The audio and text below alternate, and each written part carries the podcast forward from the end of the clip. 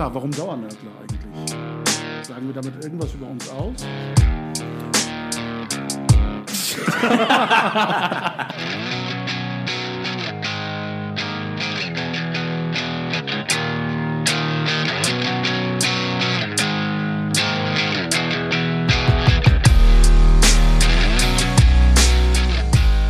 Herzlich willkommen zu einer neuen Episode der Dauernörkler. Wie immer bei den Dauernörklern dabei sind Engin Karahan, Eren Güvecin und Murat Kaiman. Unser Thema heute wird sein der Monat Ramadan. Steht kurz bevor, knapp zwei Wochen noch, ähm, während wir jetzt aufzeichnen. Wer den Podcast hört, wahrscheinlich noch näher. Ähm, es ist äh, ein Monat, der uns äh, immer wieder aus dem Jahresrhythmus herausholt in einer sehr angenehmen und besinnlichen ähm, Weise. 30 Tage, die wir sehr intensiv begehen. In diesem Jahr natürlich wie ähm, alles andere auch unter besonderen Vorzeichen. Aber wir möchten uns gar nicht so sehr von diesen besonderen Schwierigkeiten ablenken lassen, auf die wir natürlich im Verlauf des Podcasts auch nochmal zu sprechen kommen, sondern eher äh, zurückblicken auf die Zeit, in der wir den Ramadan erstmals erlebt haben. Was sind eure frühesten Kindheitserinnerungen an Ramadan? Wie seid ihr dem Thema sozusagen im kindlichen Gemüt oder in der kindlichen Neugier begegnet? Wie hat er sich euch erschlossen? Wie habt ihr ihn kennengelernt? Edan, möchtest du anfangen? Äh, ja, gerne. Ähm, es ist äh, erstmal zum Einstieg vielleicht, äh, es ist immer wieder erstaunlich, wie schnell der nächste Ramadan vor der Haustür steht. Also ähm, äh, ich habe gar nicht so das Gefühl, dass das jetzt schon ein Jahr wieder rum ist, aber ich glaube, das ist halt die Erfahrung von uns allen. Ähm, ja, wann, wann, ähm, wann äh, habe ich oder war meine erste Begegnung mit dem Ramadan? Ähm, natürlich erstmal über die Eltern. Man hat halt gemerkt als kleines Kind, okay, in diesem Monat ist irgendwie einiges anders. Äh, äh, die äh, Eltern fasten, äh, auch wenn man noch nicht so ganz realisiert, was Fasten bedeutet. Und äh, man ist öfters in der Moschee, es kommt, äh, äh, es kommen öfters Besuche zu den Fastenbrechen an den Abendstunden und so weiter. Das hat man natürlich schon als kleines Kind gemerkt. Aber so richtig bewusst wurde es mir, äh, als mein Bruder, der fünf Jahre älter als ich ist, äh, bereits mit dem Fasten angefangen hat und ich unbedingt auch fasten wollte und meine Mutter mir gesagt hat, nein, äh, du bist noch zu klein. Und äh, äh, das war halt so eine Situation für mich, wo ich äh, zum ersten Mal so wirklich realisiert habe, was ist Ramadan? Oh, oh, okay, ich kann da irgendwie nicht mitmachen, aber ich will mitmachen. Und äh, äh, ich kann mich dann erinnern, dass ich so in der Grundschulzeit, ich kann jetzt gar nicht so genau sagen, wie alt ich damals war, aber so um die, um die Grundschulzeit war es etwa, dass äh, ich so spielerisch herangeführt wurde, dass meine Mutter mir zum Beispiel gesagt hat, ja okay, komm, du fastest mal bis äh, 12 Uhr oder bis 11 Uhr oder ähm, also so, so spielerisch wurde ich da stückweise herangeführt und das war so meine, meine erste äh, konkrete Erfahrung so mit Ramadan, wo ich äh, äh so getan habe, als ob ich jetzt auch irgendwie fasten würde. Und äh, äh, da, das äh, äh, verbinde ich äh, mit so den ersten äh, Gehversuchen im Fastenmonat Ramadan, wenn man das so formulieren kann. Also meine erste Erinnerung, die kann ich zeitlich gar nicht so richtig einordnen, weil die doch sehr weit zurückliegt. Und ähm, das ist tatsächlich, als ähm, unsere, als meine Onkel und Tanten uns besucht haben, ähm, und ich, ich habe auch Cousins, die ungefähr gleichaltrig sind oder in der Nähe bei, bei mir liegen zumindest. Und ähm, wie wir versucht haben, dann zusammen mit den äh, Eltern, die sich halt die ganze Nacht durch unterhalten und ähm, gemeinsam auch ähm, die Ramadan-Nacht durchlebt haben, quasi, wie wir versucht haben, mit denen zusammen bis zum Morgen wach zu bleiben. Das war so quasi die Challenge für uns äh, Kleinen, äh, bis zum Morgen wach bleiben zu können, um dann endlich mal an diesem äh, geheimnisvollen Essen, das die in den Morgenstunden zu sich genommen haben, ähm, endlich mal teilnehmen zu können und ich und das Gefühl endlich mal diesen diese Stunden zu erreichen ich glaube das das hat für, das hat sich für uns wie so ein Initiationsritus angefühlt. Ähm, das erste Mal gefastet habe ich dann tatsächlich an einem Samstag. Ich kann mich noch sehr gut dran erinnern weil ähm, das war in der Grundschule. Ich habe mir dann natürlich auch noch den Tag ausgesucht an dem wir unsere Bundesjugendspiele gehabt haben Ähm, ihr könnt euch vorstellen, wie ich dann mittags, als ich nach Hause gekommen bin, äh, tatsächlich um das Essen herumgepircht bin, äh, bis mir dann meine Mutter gesagt hat, ja, Kinder können auch etwas früher aufhören. Und der, der Geschmack dieser, dieses eines Lahmacun, dass ich, den ich dann zu mir genommen habe. Also dieser Geschmack, den, den finde ich nie wieder. Also den, äh, auf den trifft man nicht mehr. Aber das war so mein erster Tag, den ich nicht geschafft habe. Aber danach äh, ging es eigentlich ja. Also ich muss sagen, dass meine frühesten Ramadan-Erinnerungen sehr idyllische, sehr glückliche Erinnerungen sind. Ähm, da habe ich ähm, offenbar sehr viel Glück gehabt.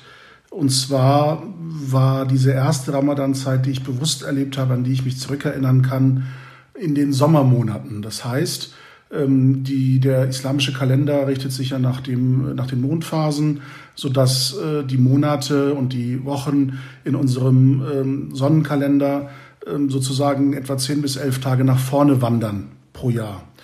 Das heißt, es muss ungefähr vor 30, 35 Jahren gewesen sein. Ich muss also etwas älter als zehn, vielleicht zwölf gewesen sein. Ähm, daran erinnere ich mich noch sehr lebendig. Ähm, und wir waren im Sommerurlaub äh, in der Türkei und zwar bei meiner Familie väterlicherseits in Manisa. Das ist eine kleine Stadt ähm, etwas von der Küste weg, an der Ägäisküste in der Nähe von Izmir. Das ist eher die bekanntere Stadt ähm, dort direkt an der Küste. Und Manisa ist der Geburtsort meines Vaters, wo dann eben auch die Familie väterlicherseits lange Zeit noch gewohnt hat. Und zwar, als meine Großmutter noch äh, gelebt hat, in ihrem alten Zuhause, das heute abgerissen ist. Dort steht jetzt so ein hässlicher moderner Bauklotz. Und ähm, das war früher eben ein altes Bauernhaus äh, mit einem großen äh, Holztor, so ein, ein zweiflügeliges Tor aus, aus Holz äh, um, umrahmt eben äh, und äh, dazu gedacht, dass ähm, durch die Einfahrt auch Pferdewagen, Gespanne ja. in den Hof einfahren konnten. Und das Haus war quasi wie äh, ein, ein L geformt oder ein, ein U geformt, wo dann die Basis zur Straße hin zeigte und die beiden Schenkel dann den Innenhof ähm, umrissen haben. Und in diesem Innenhof gab es in einer Ecke einen kleinen Hühnerstall, wo ich als kleiner Junge dann zum Frühstück die Eier rausholen durfte, äh, als ich die Angst gegenüber Hühnern verloren hatte mit der Zeit. Und auf der anderen Seite des Hofes ähm, gab es Pinienbäume, wo man draußen sitzen konnte auf so Divansesseln ähm, gab es dann Weinranken, die die Schatten gespendet haben. Im Innenhof gab es einen alten, ein altes Waschbecken aus, aus Stein äh, gehauen, früher mit einer Handwasserpumpe, zu meiner Zeit dann eben, als ich ein Kind war, ähm, mit ähm, einer modernen Wasserleitung und einem Wasserhahn, den man öffnen und schließen konnte. Und daran angrenzend dann die Lagerräume für die ähm, landwirtschaftlichen Güter, die dann damals dort verstaut worden sind, bis hin zum Pferdestall, der dann, den habe ich so nicht erlebt in der Funktion, sondern der dann umfunktioniert worden ist als Holz- und Kohledepot für die Winterzeit. Mhm. Und dieser Innenhof war eben, wie gesagt, ganz spannend für uns Kinder, weil dort immer wieder Katzen reingekommen sind und also streunende Katzen und wir den Hof dann halt mit den Cousins und Cousinen zum ähm, Spielen und Toben genutzt haben. Und in dieser Zeit ähm, habe ich den Ramadan als erstes erlebt. Ähm, natürlich sehr neugierig darauf, was das ist und womit das zu tun hat. Und dann hat man eben erfahren von, von Sonnenaufgang ähm, äh, bis Sonnenuntergang nichts essen und nichts trinken. Und das ist für Kinder in der Sommerzeit natürlich eine große Herausforderung, weil man unterschätzt, wie lange diese Zeit ist und vor allem, wie durstig man wird, wenn man ständig in der Sonne im Hof tobt. Und deshalb äh, waren wir Kinder sozusagen befreit, äh, von diesem Verbot des Trinkens. Hm. Es hieß dann, ihr könnt anfangen, indem ihr nichts esst. Und wenn ihr etwas trinken wollt und durstig seid, dann dürft ihr das. Bei Kindern ist das kein Problem. Äh, die großen Regeln müsst ihr erst einhalten, wenn ihr selber groß seid. Ähm, das ist vielen ja hier, wo der Islam immer sehr negativ konnotiert besprochen wird, gar nicht so bewusst, dass er im Familienalltag sehr entspannt gelebt wird und das äh, eigene Wohl ähm, immer im Vordergrund steht, was ja auch den Prinzipien des Islams folgt, dass es eben Erleichterung verschaffen soll und keine Erschwernis sein soll, das Befolgen der religiösen Gebote. Und in diesem Sinne haben wir das eben kennengelernt. Und ich erinnere mich noch an meinen ersten Iftar unter diesen Ranken an einem großen Holztisch, wo die ganze Familie sich dann versammelt hat. Und äh, wir angefangen haben mit dem Essen, ein kurzes Tischgebet, was ja immer dazugehört, dass man sich eben bedankt für die Speisen und ähm, dass man äh, sein, sein Fasten eben ähm, gehalten hat und nun mit den Speisen, die Gott einem ähm, geschenkt und gesegnet hat, das Fasten wieder bricht. Daran erinnere ich mich noch und dann fingen wir an zu essen und ich war ganz stolz, dass ich den Tag durchgehalten habe ja. mit Fasten. Als mir dann einfiel, dass ich ja in der Mittagszeit, als ich ganz verschwitzt vom Toben wieder in den Schatten gekommen bin, an diesem ähm, Steinwaschbecken das Wasser habe laufen lassen und ordentlich getrunken habe, weil ich so verschwitzt war. Äh, aber das sind so Erinnerungen, die man eben so, so spielerisch, romantisch und, und, und ähm, harmonisch sich immer wieder vergegenwärtigt. Dass man zum Ende des Ramadan, äh, ich erinnere mich noch mit dem Vater und dem Onkel meines Vaters, in der Moschee in Manisa waren. Ähm, die Moschee, die Zentralmoschee in Manisa war, soweit ich mich erinnern kann, sehr schön gelegen architektonisch, in der Nähe des Marktplatzes in Manisa, in den, an der Nähe der Geschäftsstraßen, wo dann eben auch viele Geschäftsleute zu den Gebetszeiten kurze Wege hatten zur Moschee. Und die Moschee öffnete den Gebetsraum hin zu einer Freifläche aus, aus Stein. Und die Freifläche wiederum äh, öffnete sich äh, in eine Gartenanlage. Und wenn der Innenraum, der Gebetsraum voll war, wurden die Teppiche dann eben auf diese Freifläche bis hin zu diesem Garten gelegt. Und ich erinnere mich noch als Kind auf, auf dieser Steinfläche äh, abgeguckt zu haben, wie eben mein Onkel und mein Vater beten und dass das eben in, in Form eines Nachahmens erstmal, mhm. ohne dass man äh, die, die Verse kennt oder ähnliches. Ich hatte das ja schon mal erzählt, dass ich in eher ähm, säkular republikanischen Familienverhältnissen groß geworden bin, wo das ähm, fünfmalige Pflichtgebet eben nicht so verbindlich äh, wahrgenommen worden ist oder praktiziert worden ist, sodass das eher so eine spielerische, nachahmende Aneignung des religiösen Ritus war.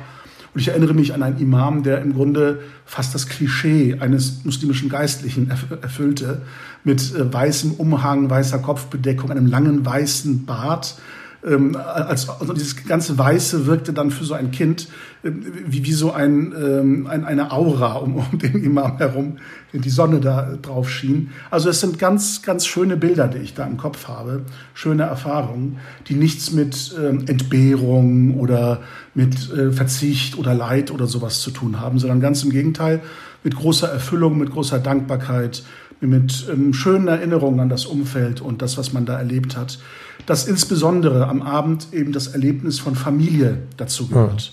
Und das ist eine Geschichte, ähm, die ihr sicherlich auch aus euren eigenen Verhältnissen kennt.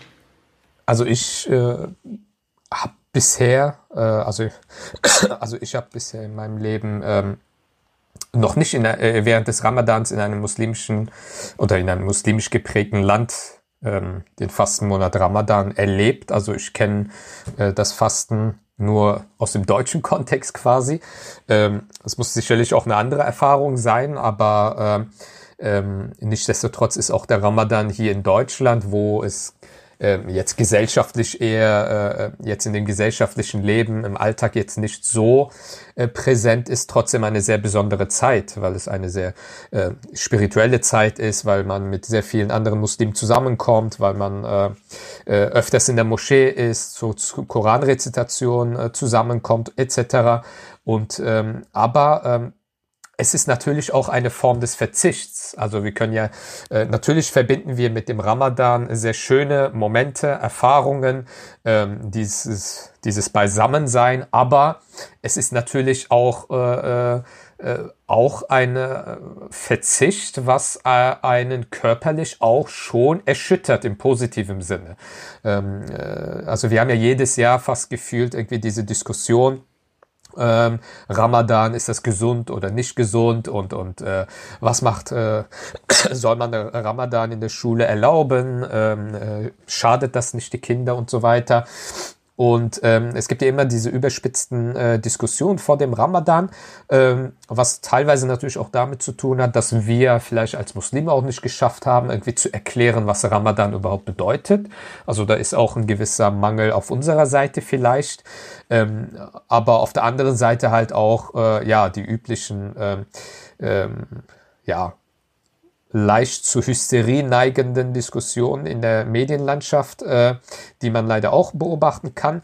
Aber ähm, es ist äh, auch ein Verzicht. Also ich kann mir das schon, ähm, äh, ich kann das schon verstehen, wenn jemand, der noch nie in dem Sinne wie die Muslime fasten, so nach dem Motto von Sonnenaufgang bis zu Sonnendämmerung und so weiter, ähm, äh, nichts essen, nichts trinken, dass das natürlich für Außenstehende in Anführungsstrichen natürlich als etwas äh, sehr, sehr Schwieriges äh, äh, wahrgenommen wird. Ähm, das kann ich äh, nachvollziehen, aber ähm, es ist halt eben nicht nur äh, dieses Spirituelle, wovon wir immer natürlich äh, auch schwärmen, sondern das ist halt eben auch körperlicher Verzicht. Ne? Also ähm, äh, ist das eine äh, spielt mit dem anderen äh, in, in, in das andere hinein.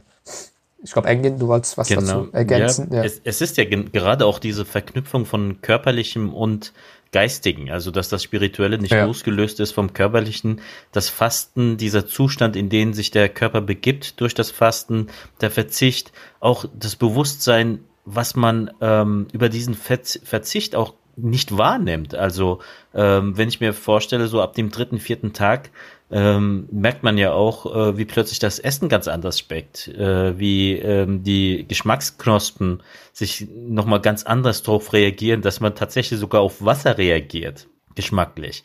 Das sind alles natürlich körperliche Aspekte, die aber auch in das Spirituelle hineinwirken. Das Bewusst das Körperbewusstsein ändert sich und es hat natürlich auch sehr viel mit Gemeinschaft zu tun, mit Gemeinschaftlichkeit. Mhm. Die Art und Weise, diesen Zustand halt nicht alleine zu erleben. Also ich, ich sag mal so, jeder von uns musste äh, sicherlich mal den einen oder anderen Tag nachfasten und dieses alleine Fasten, wo halt sonst niemand mhm. mitfastet, ist halt, es ist nicht dasselbe wie wenn man im Ramadan zusammen mit den Familienangehörigen, mit Freunden, mit Bekannten zusammen fastet.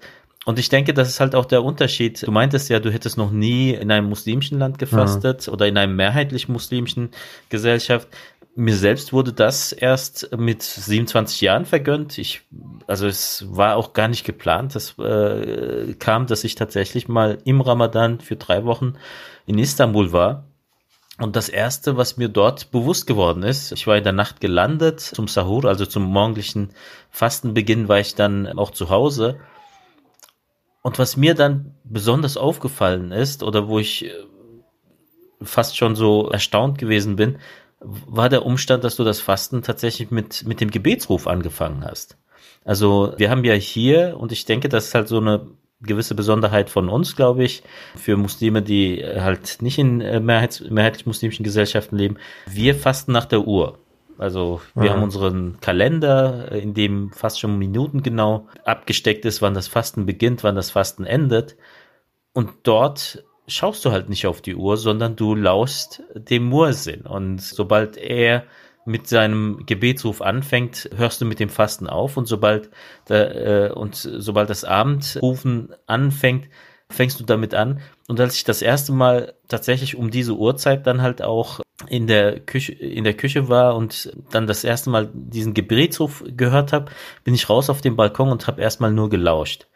Und diese Art des Fastens, glaube ich, ist halt auch nochmal ganz andere mhm. Art zu fasten, nicht auf die Uhr, zu, nicht auf die Uhr zu schauen, nicht in diese klaren Abgegrenztheit zu sein. Und ich, vielleicht hat das auch mit dem zu tun, was Murat sagte, mit dieser Natürlichkeit. Also mhm. ich denke, zum Fasten, zum Ramadan gehört halt auch ein, äh, ein stärkeres natürlicher, ein, ein stärkerer natürlicher Umgang mit Körperlichkeit, mit, mit der, mit unserer eigenen Natur, mhm. mit dem Loslassen von diesen Alltä vom Alltäglichen, von den Gepflogenheiten, ähm, quasi ein Zustand, in dem wir uns ja jetzt auch irgendwie gezwungenermaßen begeben haben. Das sind tatsächlich Erinnerungen, ähm, die auch bei mir wieder hochkommen. Interessanterweise habe ich da eine ganz naive äh, Erinnerung an den Gebetsruf, äh, weil du ja zu Recht sagst, dass das im Grunde der äh, Marker des Tages ist, äh, wo das Fasten eben beginnt und aufhört. Und kurioserweise ähm, als ich das erste Mal bewusst erlebt habe, dass man das Fasten bricht, sobald der äh, Muezzin äh, zum Abendgebet ruft, äh, habe ich dann immer mir die Frage gestellt, wir fangen dann immer sofort an mit dem Essen und Trinken und der arme Mann muss noch ein paar Minuten den Gebetsruf zu Ende rufen, bis er dann von der Minarett runter die ganzen Treppen wieder kommt und dann erst mit seiner Familie anfangen kann zu essen. Und ich war so traurig über, über diese Vorstellung, dass ich als Kind immer gewartet habe, bis der Gebetsruf zu Ende war, bevor ich dann mit dem Essen und Trinken angefangen habe, aus Solidarität mit dem Muezzin sozusagen bis ich dann irgendwann tatsächlich mein Nikolaus-Erlebnis hatte oder Weihnachtsmann-Erlebnis hatte und äh, erfahren habe, dass das ja eigentlich auch vom Band kommt häufig und dass da gar nicht ein leibhaftiger Muezzin oben äh, auf den Treppen äh, hochklettert auf die Minarett und äh, dann für uns alle ruft. Also äh, das sind so Geschichten, an, an die man sich immer wieder gern erinnert, ähm, zum Beispiel auch an den ähm, in, in, jedem Stadtviertel dann umhergehenden Trommler, wenn, es nachher äh, zum, zum Sahur dann ähm, geht. Dass also ein, ein, ein Mensch durch die Straßen zieht und, und erst mal leise, dann immer lauter werden, trommelt, um die Leute daran zu erinnern, jetzt könnt ihr noch was essen und trinken und gleich beginnt das Fasten. Also das sind auch sehr ähm, äh, intensive Erinnerungen, intensive Gefühle. Ähm, die eben mit der äh, Lebenswirklichkeit hier nichts zu tun haben. Alleine das Gefühl, abends zu sitzen und, und die Luft wird frischer, weil die Sonne weg ist und, und dann ähm, erschallt so ein Gebetsruf, ähm, der einem ja auch in, in dieser äh, Liturgie einen gewissen Frieden schenkt. So habe ich das immer empfunden, eine Ruhe mhm. verspricht und ähm, man dann eben tatsächlich auch zur Ruhe kommt. Und das ähm, empfand ich immer als sehr äh, bereichernd, als, als, als sehr, ähm, äh, ja, ein, ein, ein Schatz sozusagen, den man in seiner eigenen Kultur und, und Tradition und Religion heben konnte. Und äh, das vermisse ich hier teilweise. Mhm. Und, und es hat ja erst diese äh, Pandemie gebraucht, ähm, damit dieser Esanruf tatsächlich als etwas äh, Friedenstiftendes, äh, Hoffnungsspendendes wahrgenommen wird mhm. und nicht als Islamisierung des Abendlandes. Und ich habe ja die stille Hoffnung, dass Nicht-Muslime, die das in der Nachbarschaft hören ähm, und, und äh, vielleicht auch so erleben wie ihre muslimischen Nachbarn, nicht weil sie damit etwas Religiöses verbinden oder etwas ähm, ähm, Traditionelles ähm, erfahren, sondern ähm, einfach, ähm, dass es ihnen vom Sinnesreiz her, von der Wahrnehmung her Ruhe und Hoffnung spendet, ohne dass damit irgendetwas äh, für sie religiöses verbunden sein mag. Ein Gedanke, den ich auch interessant finde in dem Zusammenhang, wenn man sich die ähm, Ursprünge oder andersherum, um noch mal bei einem zeitgenössischen Bild zu bleiben, ähm, was ich auch immer äh, spannend fand und das lockert so ein bisschen auch ähm, diesen ähm, religiösen Ernst auf, der häufig bei diesem Thema mitschwingt. Also ich, ich finde eher die menschlichen Seiten, die äh, Anfälligkeiten für Fehler und Missgeschicke, finde ich im Zusammenhang mit diesem Fasten, Fastenbrechen äh, auch einfach ähm, äh, sehr menschlich und, und, damit eben auch, auch sehr beglückend. Dass zum Beispiel in vielen Ortschaften, wo man ähm, die Sorge hat, dass der Esanruf vielleicht nicht von allen gehört wird, äh, einen Kanonenschuss abgibt. Mhm meistens von einem Hügel oder von einem nahegelegenen Berg, sodass äh, die Stadt oder die Ortschaft im Tal das dann eben hört. Und äh, es gibt ja viele Anekdoten und Geschichten, wo der Mann, der diesen äh, Kanonenschuss abgeben soll, fünf Minuten zu früh oder eine halbe Stunde zu früh die Lunte anzündet und damit sozusagen ein ganzes Dorf oder eine ganze Ortschaft in die Irre führt und alle dann tagelang diskutieren, was sie mit diesem zu früh gebrochenen Fasten an dem Tag dann anfangen sollen. Also all diese Geschichten, das ähm, ist äh, etwas, was mir sehr viel Lebensfreude äh, gespendet hat ähm, und immer wieder zeigt, das, was wir tun, das tun wir für uns. Hm. So wie es im Koran ja auch heißt, wenn du ein Opfertier schlachtest, nicht das Blut und das Fleisch erreichen Gott, sondern deine äh, innere Taqwa, ne? deine, ähm, dein Angerührtsein von, von dieser Ergebenheit zu Gott. Und ähm, das empfinde ich beim Fasten auch so. Also ich faste nicht für Gott oder um eine Pflicht zu erfüllen, äh, die er mir auferlegt hat. Das mag im Vordergrund so sein, wenn man das äh, sozusagen religionswissenschaftlich äh, oder, oder, oder ähm, von der religiösen Jurisprudenz her sich, sich anschaut. Aber ich habe rein menschlich betrachtet immer das Gefühl, das ist ein Segen, ein Geschenk Gottes an mich. Mhm. Und ich darf fasten. Ich muss nicht fasten, sondern ich darf fasten.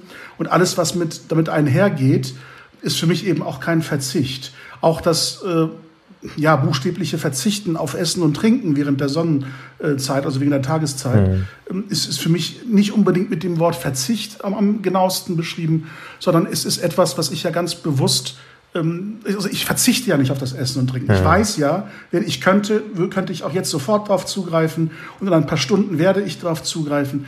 Aber es ist ein sich zurücknehmen, eine Enthaltsamkeit, die man übt, die einem dann wiederum das Bewusstsein dafür schenkt, ähm, wie intensiv auch das eigene Körperlichsein funktioniert, ja. wie, wie sich Hunger wirklich anfühlt, wie sich Durst wirklich anfühlt und eben nicht Appetit haben oder Lust auf etwas haben, sondern wirklich etwas zu brauchen und wir haben das große Glück, dass uns all das zur Verfügung steht. Wir müssen nicht darauf verzichten, wir können darauf verzichten oder wir können uns dessen enthalten.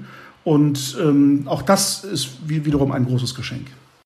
Ähm, ich wollte noch auf einen anderen Punkt nochmal hinaus. Ähm, oft äh, denken ja die Menschen äh, oder viele Menschen, die jetzt so dieses Fasten im Ramadan nur so vom Hörensagen kennen, ähm, viele denken ja oft, okay, die Muslime liegen dann äh, irgendwie den ganzen Tag faul rum, machen nichts, weil sie essen nichts, sie trinken nichts, sie haben keine Energie. Ähm, natürlich ändert sich der Tagesablauf. Also das war bisher meine Erfahrung während meiner Jugend, äh, während des, äh, der Zeit in, an der Universität oder dann im Berufsleben. Natürlich äh, hat das Auswirkungen auf die Leistungsfähigkeit, aber äh, ich bin im Monat Ramadan erstaunlich auf erstaunliche Art und Weise, oder das ist halt auch ein Segen des Monats, Fastenmonats Ramadan, viel produktiver äh, als der, äh, während der anderen Zeit im Jahr, weil ähm, man arbeitet viel fokussierter äh, weil man weiß, okay, ich kann, ich kann vielleicht jetzt nicht äh, acht Stunden am Schreibtisch sitzen, sondern nur äh, vielleicht fünf Stunden mit Unterbrechungen. Ähm, ich äh, arbeite vielleicht etwas, äh, kann vielleicht zeitlich etwa äh, eine kürzere Zeit konzentriert arbeiten, weil irgendwann die Konzentration nachlässt. Aber diese Zeit, die ich dann noch arbeite, äh, bin ich viel effektiver als in der äh, äh, anderen Zeit außerhalb von Ramadan.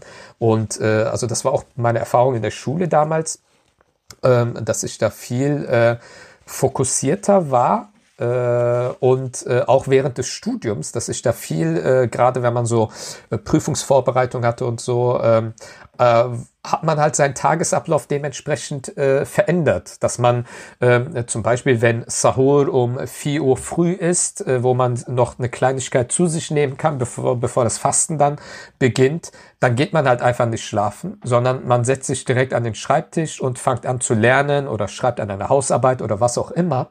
Und man so, äh, nutzt die äh, frühen Morgenstunden bis in dem Mittag diese Zeit, so dass man äh, wirklich effektiv und fokussiert arbeiten kann. Und äh, den Rest des Tages verbringt man dann halt mit anderen Tätigkeiten, die nicht so viel Konzentration ähm, erfordern. Und äh, meine Erfahrung war bisher eigentlich, dass ich viel effektiver gearbeitet habe, obwohl man eben äh, äh, ne, die Konzentration im Laufe des Tages irgendwie ähm, äh, äh, nachlässt und so weiter. Und das ist, das war immer, ist jedes Jahr ehrlich gesagt für mich eine sehr erstaunliche Erfahrung. Und bei mir kommt dann natürlich auch noch dazu, dass ich äh, äh, ja zwei Suchtprobleme habe. Äh, und zwar Kaffee und Zigaretten. Und äh, also Engin zum Beispiel äh, hat es sich angewohnt, äh, in den letzten Jahren, dass er so zwei Wochen, drei Wochen vorher schon mal äh, Kaffee runterfährt, den Kaffeekonsum, so dass das bei ihm nicht so heftig ist in den ersten Tagen.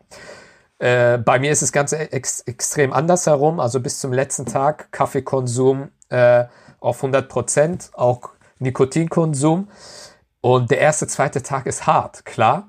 Aber es ist erstaunlich einfach, diesen Monat äh, ohne Kaffee und Nikotin zu verbringen, was äh, für mich eigentlich undenkbar ist, aber in diesem Monat äh, es so einfach ist. Und das ist äh, jedes Mal äh, bin ich irgendwie ähm, total äh, überrascht, wie einfach das eigentlich geht. Äh, nach dem Ramadan äh, fängt das zwar leider wieder an und man kommt nicht weg von dem Nikotin, von der Nikotinabhängigkeit, aber ähm, äh, es, also der Monat Ramadan hat für mich persönlich auf ganz unterschiedliche Art und Weise so auf banale Art und Weise, aber auch auf spirituelle, auf alle mögliche Art und Weise äh, einen gewissen Segen. Ja, ich ich verzichte dann ja auch den ganzen Monat Ramadan über auch auf den Kaffee. Also auch äh, abends zum Iftar nicht. Und dann dieser Kaffee am äh, Festtag morgens, der erste Kaffee seit einem, eineinhalb Monaten, diesen Geschmack, also unglaublich. Also ich kann es nur empfehlen, aber ich denke, was, ähm, was man zum Ramadan natürlich auch wissen muss, ist, dass es ein sehr ganzheitliches Gebet ist. Also es ist halt nicht einfach nur das Weglassen des Essens, sondern die komplett andere Taktung eigentlich dessen, was man als Leben versteht. Klar, die Art und Weise des Arbeiten ändert sich, man verschiebt vieles in die Morgenstunden, man teilt es sich viel stärker ein. Also die Zeiten, die man hat, halt äh, hat, wo man äh, konzentriert arbeiten kann. Aber die Taktung ist insgesamt eine ganz andere. Also ich habe das zum Beispiel gerade auch bei dem Aufenthalt in der Türkei damals gemerkt, als ich zwar nicht in der in der Moschee vor, vor Ort, äh, in der Mahalle quasi, aber als ich die Tarawih-Gebete, diese Nachtgebete, das erste Mal in einem dieser größeren Moscheen gebetet mhm. habe. Und da hast du tatsächlich eine ganz andere Taktung insofern gehabt, dass die, dass der Imam und auch die Mursine nicht auf schnelle Abwicklung getrimmt waren, wie du das so sehr oft in, hier auch in der Moschee erlebst. Also teilweise auch, weil die Gemeinde drauf besteht. So, es gibt ja unter manchen sogar so ein Ranking über den, über die Moscheen mit den schnellsten Tarawih-Gebeten. So, von wegen, der Imam betet das in 20 Minuten und du kommst ja echt nicht mit. Und wo ich dann denke, das ist überhaupt nicht Sinn und Zweck der ganzen Geschichte. Also das schönste Tarawih-Gebet, das ich äh, erlebt habe, das war tatsächlich in der Nuru Osmaniye Moschee in Istanbul. Und das hat fast eineinhalb Stunden gedauert. Also da waren auch sehr gute Mursine da, der Imam, äh, die Rezitation war unglaublich und es ging langsam. Mhm. Also sie haben langsam gebetet, mit Warten gebetet und es hat sich tatsächlich gesetzt das Gebet in deinem Geist, in deinem Körper und diese Ganzheitlichkeit, also dass das, äh, dass diese andere Taktung sich auf dein gesamte, einen ganzen Monat lang auf dein ganzes Leben auswirkt. Das hört ja dann auch mit dem Ramadan-Fest nicht auf, sondern du zehrst, du zehrst tatsächlich so ein, zwei Monate noch danach von dieser Spiritualität. Aber auch die Rezitation, die Koranrezitation, die du den ganzen Monat über machst, entweder in der Moschee gemeinschaftlich oder zu Hause alleine. Über Eren habe ich ja auch nochmal die malikitische Version kennengelernt, wo du äh, die, wo die gemeinschaftliche Rezitation tatsächlich auch noch gemein, also wo jeder mit dem Imam zusammen rezitiert. Und all diese Erfahrungen, die machen halt tatsächlich schon sehr, sehr viel mit dir. Äh, auch mit, mit der Art und Weise, wie du überhaupt ins Leben blickst. Und insofern ist, denke ich, ähm, nicht der Umstand, halt einen Monat lang nicht zu essen, sondern diese gesamtheitliche Erfahrung zu machen zu können, ist es auch, was uns als Muslime so besonders erwartungsvoll auf diesen Monat äh, zusteuern lässt. Also es ist, äh, wie Engin schon äh, gesagt hat, also es, es ist halt eben nicht nur dieses Fasten, sondern für mich, äh, das war so meine Erfahrung, ähm, zum Beispiel an, ähm, äh, nach dem Nachtgebet gibt es äh, ja das Tarawih-Gebet im Monat Ramadan und ähm, äh, in diversen Moscheen, die ich dann auch als Jugendlicher immer dann im Ramadan besucht habe, gab es immer Imame, die quasi unter Druck gesetzt wurden, das Tarawih-Gebet so schnell wie möglich zu machen. Und am Ende äh, fehlte mir wirklich diese Spiritualität in diesen Moscheen und ähm, es war wie eine rhythmische Gymnastikübung. Ne? Also 20 Rakats innerhalb von äh, 20 Minuten runtergebetet und äh, man ist äh, verschwitzt und geht direkt nach Hause. Und ähm, äh, da bin ich dann halt eben auf so diese malikitische Tradition äh, äh, habe ich dann entdeckt, weil ich äh, halt auch sehr viel tunesischstämmige und marokkanischstämmige Freunde habe aus der Jugendzeit und äh, die haben mich mal irgendwann mal dann mitgenommen in die marokkanische Moschee. Und äh, das war ein Kontrastprogramm. Also das gab, das war ein ähm, älterer, äh, malikitisch ausgebildeter marokkanischer Imam, der dann wirklich äh, einfach das Tarawih-Gebet ähm, äh, wirklich langsam, sehr schön, mit seiner sehr schönen Rezitation. Der hat in einem, äh, in einem Tarawih-Gebet äh, fast eine ganze Juz äh, äh, rezitiert. Äh, und ähm, äh, das Tarawih-Gebet dauerte einfach mal locker eineinhalb Stunden bis zwei Stunden. Aber das war keine, ähm, ähm, irgendwie äh, eine große Last oder Anstrengung, sondern das war wirklich sehr angenehm, weil die Rezitation war sehr angenehm. Ähm, es gab zwischendurch immer wieder Pausen und auch diese Gesänge, die die Marokkaner bei den Malikiten äh, oder im malikitisch geprägten Raum sehr weit verbreitet sind, diese religiösen Gesänge zwischen den einzelnen Gebetseinheiten und so weiter. Und das hat mir eine ganz andere Facette des Tarawih-Gebets gezeigt. Und äh, seitdem, äh, wenn ich es schaffe, versuche ich immer äh, in eine eher malikitisch geprägte Moschee zu gehen, ähm, die wirklich diese Tradition noch pflegt, wo diese Spiritualität des Tarawih-Gebets äh, auch wirklich noch praktiziert wird. Weil dieses mechanische ähm, und, und diese, ja, ich, ich will jetzt nicht irgendwie ähm, ähm, darüber so abwertend reden, aber es wirkt auf mich wie eine rhythmische Gymnastikübung, wenn halt eben es nur darauf ankommt, die nötige Rakatzahl, die Gebetseinheiten runterzubeten und weder auf die Rezitation noch auf die spirituelle Atmosphäre irgendwie geachtet, äh, ge, Wert gelegt wird. Ähm, äh, Gerade im Monat Ramadan äh, bin ich da schon sehr penibel und äh, ähm, suche mir das so ganz genau aus, wo ich dann auch wirklich hingehe, weil mir das äh, äh, schon wichtig ist. Auch wenn man das nicht jeden Abend, jeden Tag äh, es vielleicht schafft, äh, wegen ähm, ja, familiären und, und äh, beruflichen äh, Dingen, mit denen man äh, beschäftigt ist. Aber äh, ich versuche das zumindest äh, im Monat Ramadan irgendwie so gut es geht einzuhalten. Ich möchte die Aspekte, die ihr erwähnt habt, nochmal kurz aufgreifen und an einer oder anderen Stelle nochmal ein bisschen ähm, aufflechten, vor allem auch für unsere äh, nicht-muslimischen ähm, Zuhörer und Zuhörer. Ähm, diese Tarawih-Gebete äh, nach, nach dem letzten Pflichtgebet des Tages sozusagen in der Nacht ähm, verteilen sich ja über den ganzen Ramadan. Das heißt, ähm, es werden üblicherweise zu den äh, Pflichtgebeten ähm, immer Zusammensetzungen von zwei beziehungsweise vier Gebetseinheiten ähm, absolviert. Und bei diesen Tarawih-Gebeten äh, sind es eine, ein, ein, Vielfaches dieser Gebetseinheiten. Und ähm, der Name Tarawih ist eben abgeleitet, äh, aus, aus dem Plural gebildet und steht für äh, Pausen, Momente des Innehaltens, die man zwischen äh, jeweils, ich glaube, immer nach zwei Gebetseinheiten ähm, äh, einlegt um überhaupt diese Vielzahl an Gebetseinheiten auch körperlich ähm, verrichten zu können.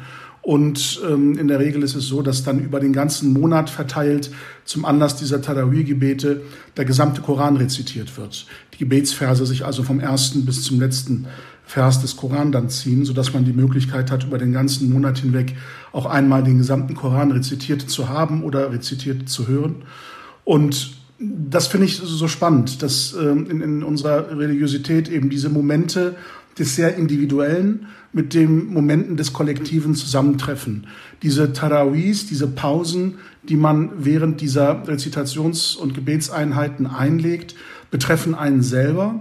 Aber wenn man es in einem größeren Zusammenhang sieht, ist der gesamte Ramadan im Grunde ein Innehalten, eine Pause ähm, im, im Hinblick auf das gesamte Jahr dass eben die zwölf Monate, die wir haben, unterbrochen werden von einem Monat, von einem Monat, ähm, in dem man eben innehält vom Rhythmus des Jahres, sich zurücknimmt und sich ähm, besinnt auf ganz andere Sachen, die sonst den Alltag prägen.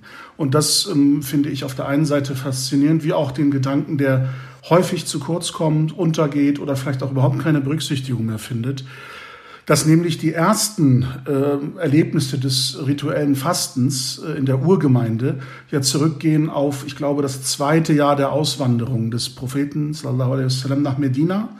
Das heißt, er sozusagen in der Fremde, wo er sich gerade zwei Jahre aufhält und erlebt, wie die christlichen und jüdischen Gemeinden fasten, Verse offenbart bekommt, die auch seiner Gemeinde das Fasten auferlegen und er anfänglich zusammen mit den jüdischen und christlichen Gemeinden fastet und dann für seine Gemeinde das rituelle Fasten anhand dieser Verse orientiert entwickelt.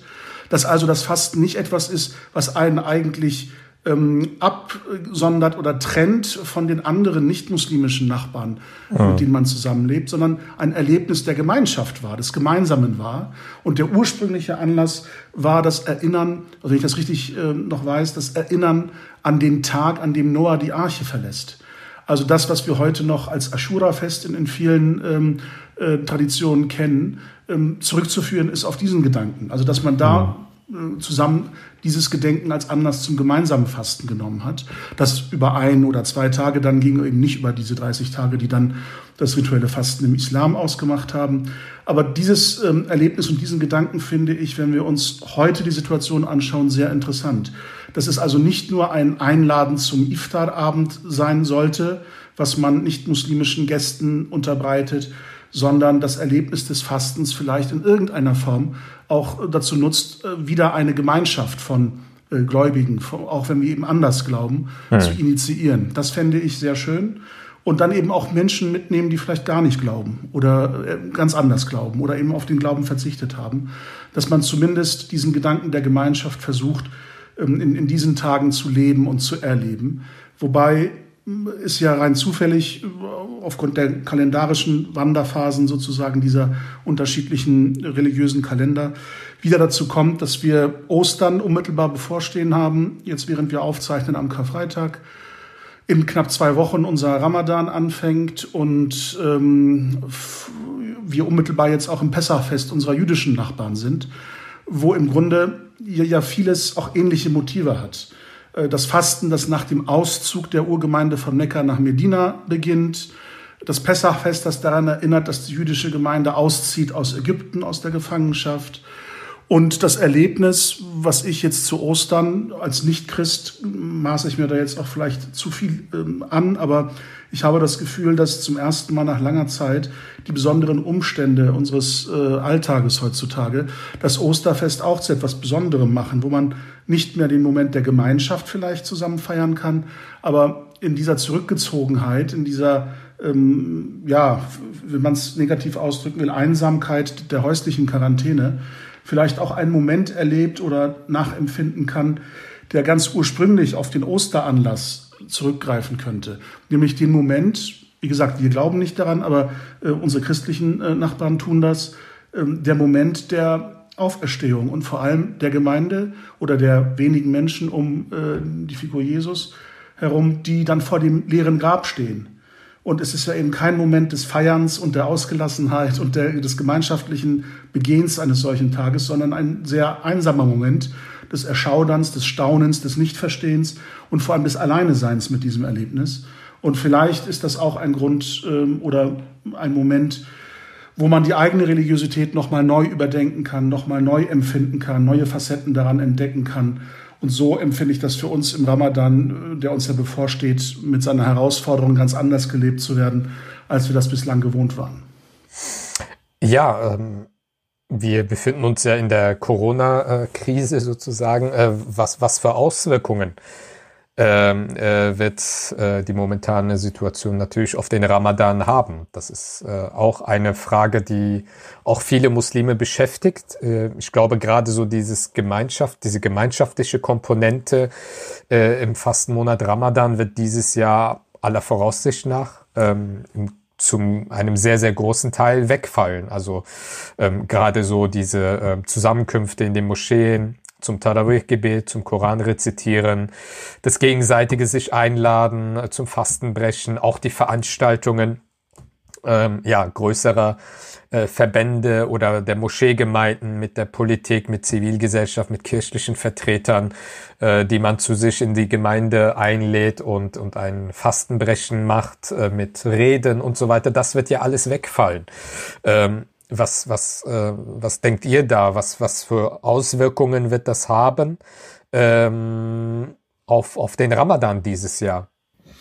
Also ich denke, es wird unterschiedliche Gruppen ganz unterschiedlich treffen. Also ähm, ich kann, mhm. ich habe ja, ich sag mal, den Luxus, dass ich mit meiner Familie zu Hause bin und ich denke mal, dass wir es auch hinbekommen werden, jetzt ähm, auch im Ramadan, für den Fall, dass auch die Tarawih-Gebete zum Beispiel halt noch nicht in der Moschee gebetet werden können. Ich kann halt zu Hause mit meiner Familie das äh, äh, durchführen. Und wir sitzen dann halt, wenn wir am Iftar-Tisch sitzen, äh, zum Fastenbrechen sind, sitzen wir halt schon mal zu fünft. Was nicht gehen wird, ist dann halt Freunde und Bekannte dazu einzuladen, was natürlich im Ramadan sehr gern gemacht worden ist und so auch je, immer wieder dann auch ein Höhepunkt gewesen ist.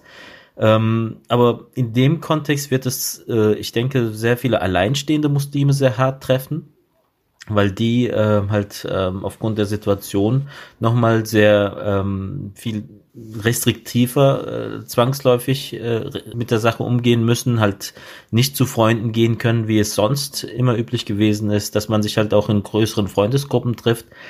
Und was wir als Muslime, die halt auch sowieso schon aus einem muslimischen Background kommen, oftmals vergessen, ich denke, sehr viele Konvertiten wird ja. dieser Ramadan besonders hart treffen, weil man muss äh, auch feststellen, dass äh, trotz aller all unserer Aussagen hinsichtlich der Umma und so weiter gerade neue Glaubensbrüder und Glaubensschwestern es dann doch sehr schwer haben, Anschluss an die Gemeinden zu finden.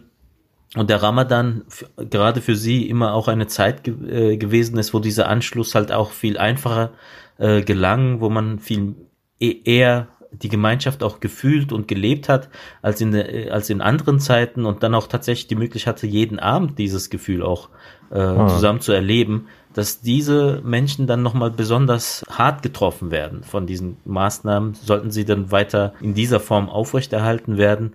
Meine Hoffnung ist tatsächlich dahingehend, dass, dass wir irgendwann doch schaffen, etwas, eine gewisse Lockerung auch hinzubekommen und dann mit Berücksichtigung aller Vorsichtsmaßnahmen eine gewisse Normalität hoffentlich einzieht. Aber wie gesagt, wann das, wann das äh, tatsächlich der Fall sein wird, das können wir ja so gar nicht abschätzen.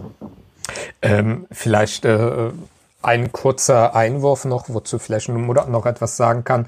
Ähm, was haltet ihr von diesen, ich meine, ich finde das grundsätzlich ganz gut, diese ganzen Online-Angebote, das ist halt für, ähm, wirklich sehr kurzfristig auch äh, wie realisiert wurde, dass man zum Beispiel die Freitagspredigten oder bestimmte religiöse Predigten, äh, äh, irgendwelche Vorträge und so weiter äh, auf, auf äh, unterschiedlichen Online-Plattformen von unterschiedlichen äh, Moscheeverbänden auch angeboten wurden. Ähm, aber kann man, kann das wirklich so diese spirituelle Lehre, die jetzt äh, ähm, äh, im Ramadan äh, droht, wirklich irgendwie diese Lücke äh, füllen? Also ich bin da immer etwas skeptisch, wenn man äh, ähm, irgendwie sagt, okay, man kann, man kann das ja alles auf äh, einer Online-Ebene quasi machen. Was, was meinst du, Murat? Ich glaube, dass es da wieder auf, auf ähm, das Bewusstsein und die Wahrnehmung ankommt, was, was unsere Religion ausmacht. Dass es eben in vielen Dingen, in vielen Ritualen, auch äh, in Detailfragen ähm, immer einen sehr dialektischen Charakter hat. Also Bezüge zur Individualität des Muslim und ähm, Bezüge zu seiner ähm, kollektiven Natur als, als Wesen einer Gemeinschaft. Und das Letztere kann man virtuell nicht äh, simulieren.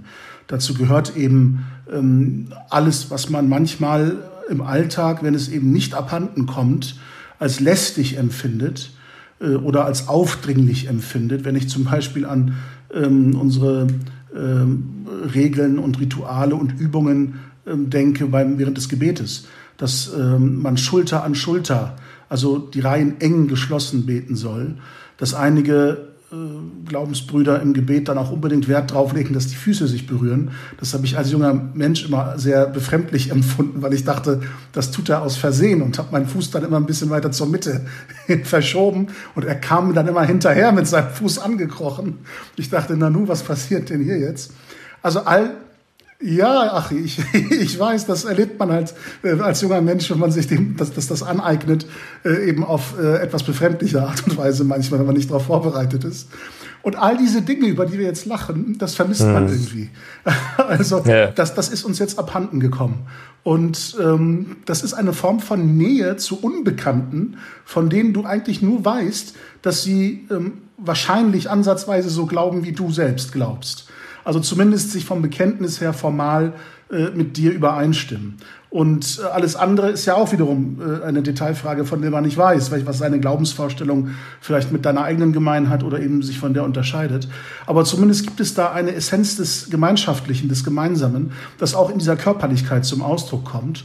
Und, und diese Nähe fehlt einfach. Und ähm, die kannst du eben äh, online nicht simulieren. Du kannst äh, informatorische Inhalte, vielleicht auch Sinneseindrücke durch Rezitation und so weiter versuchen zu vermitteln.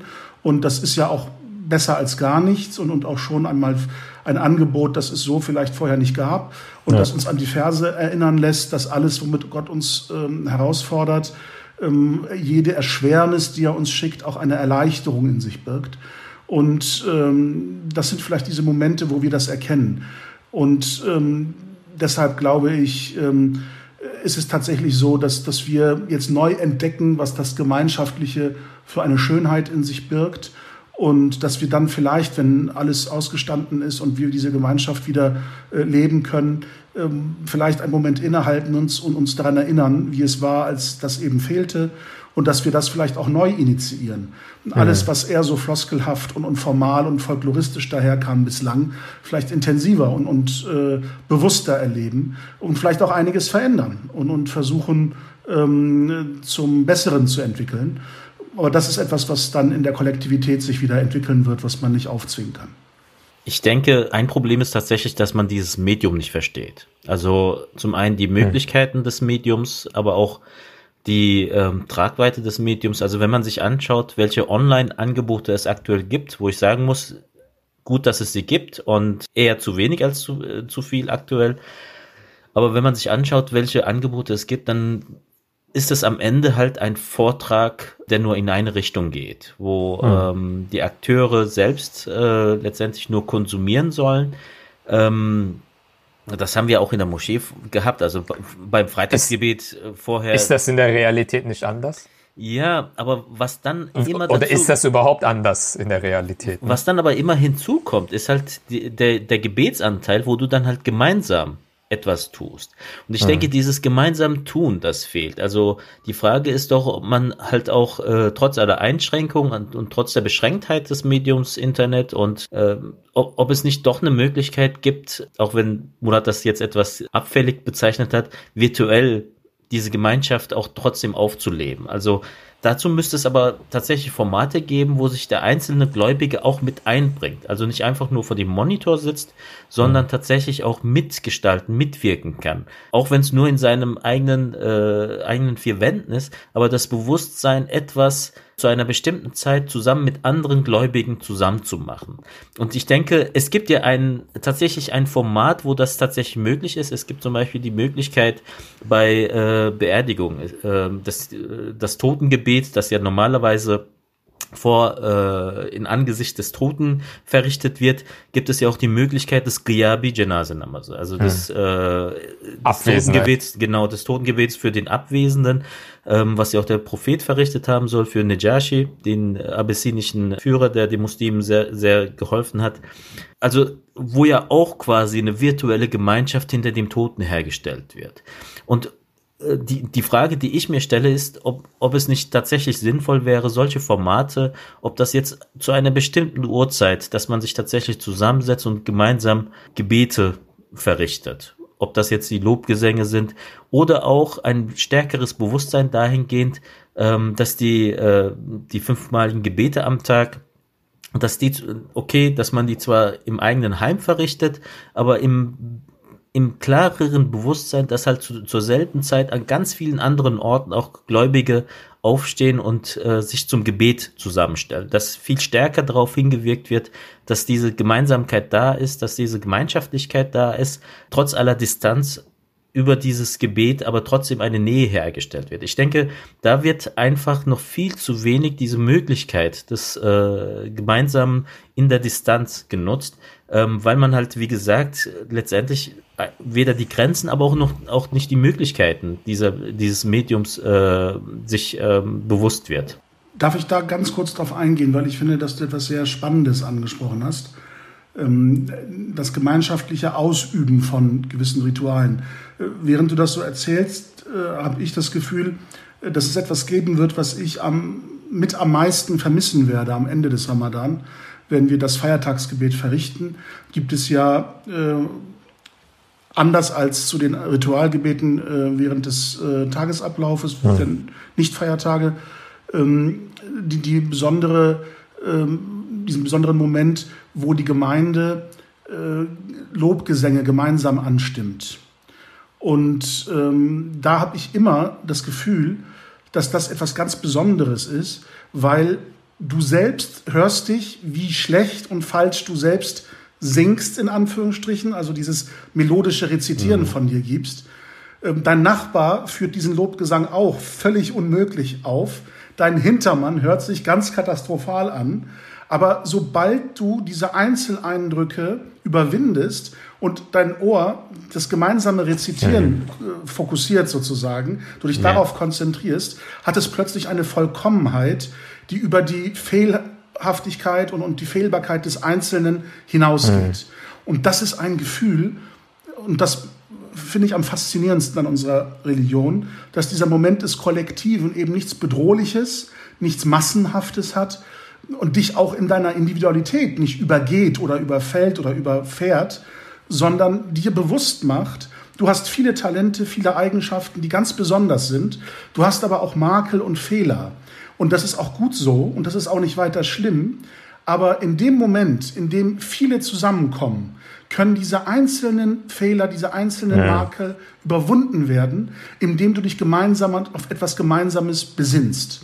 Und das ist ein Gefühl, das mich immer fast zu Tränen gerührt hat während dieser Feiertagsgebete, wo ich immer auch mit einem Kloß im Hals hatte und fast nicht mitsingen konnte. Ähm, und, und das werde ich, glaube ich, am meisten vermissen. Hm. Wo du jetzt davon gesprochen hast, wie man solche kollektiven Elemente beleben könnte auf, auf virtueller Ebene. Ich glaube, es wird nicht funktionieren. Also so, so schlecht die Akustik auch in der Hinterhofmoschee war, diesen Moment konnte man sehr intensiv immer spüren. Mhm. Und in historischen Moscheegebäuden, wo die Architektur eben genau auf diese Akustik hin äh, gebaut ist und, und, und, entworfen ist, dass wirklich jeder Einzelne auf seinem kleinen Quadratmeter Gebetsfläche von, von dieser tollen Atmosphäre dieses Raumes und dieser Kuppel übermannt wird. Ähm, da empfindet man es noch intensiver. Äh, aber ich, ich glaube, online werden wir dieses Gefühl, egal wie toll die Soundanlage ist, nicht hinbekommen, weil dir einfach der Hintermann und der Nebenmann fehlt, der genauso falsch singt wie du. Und, und, und dieser Kontrast, der ist nur persönlich äh, möglich sein. Nee, es wird es nicht ersetzen können, das ist, das ist mir völlig, völlig bewusst. Aber die andere Frage ist, ob es tatsächlich sinnhaft ist, den Menschen aktuell in dieser Situation nichts, nichts anderes anbieten zu können, außer nur Online-Predigten. Also das ist mir dann tatsächlich zu wenig und da müsste ein, da ist mehr möglich, meiner Meinung nach, was einfach so gar nicht genutzt wird. Ja, ich glaube, auf, auf die Frage, die, die lassen wir jetzt offen, weil wir hier im Gespräch keine Antwort drauf finden werden, spontan. Aber es ist zumindest eine Frage, die im Raum steht und äh, auf die vielleicht Antworten gefunden werden von Menschen, die kreativer und klüger sind als wir, hoffentlich in der Gemeinde. Und äh, wir hören uns äh, hoffentlich gesund wieder bei einer nächsten Episode der Dauernörkler. Und für heute war es das. Auf Wiederhören bis zum nächsten Mal. Assalamu alaikum. Bis das nächste Mal und bleibt gesund.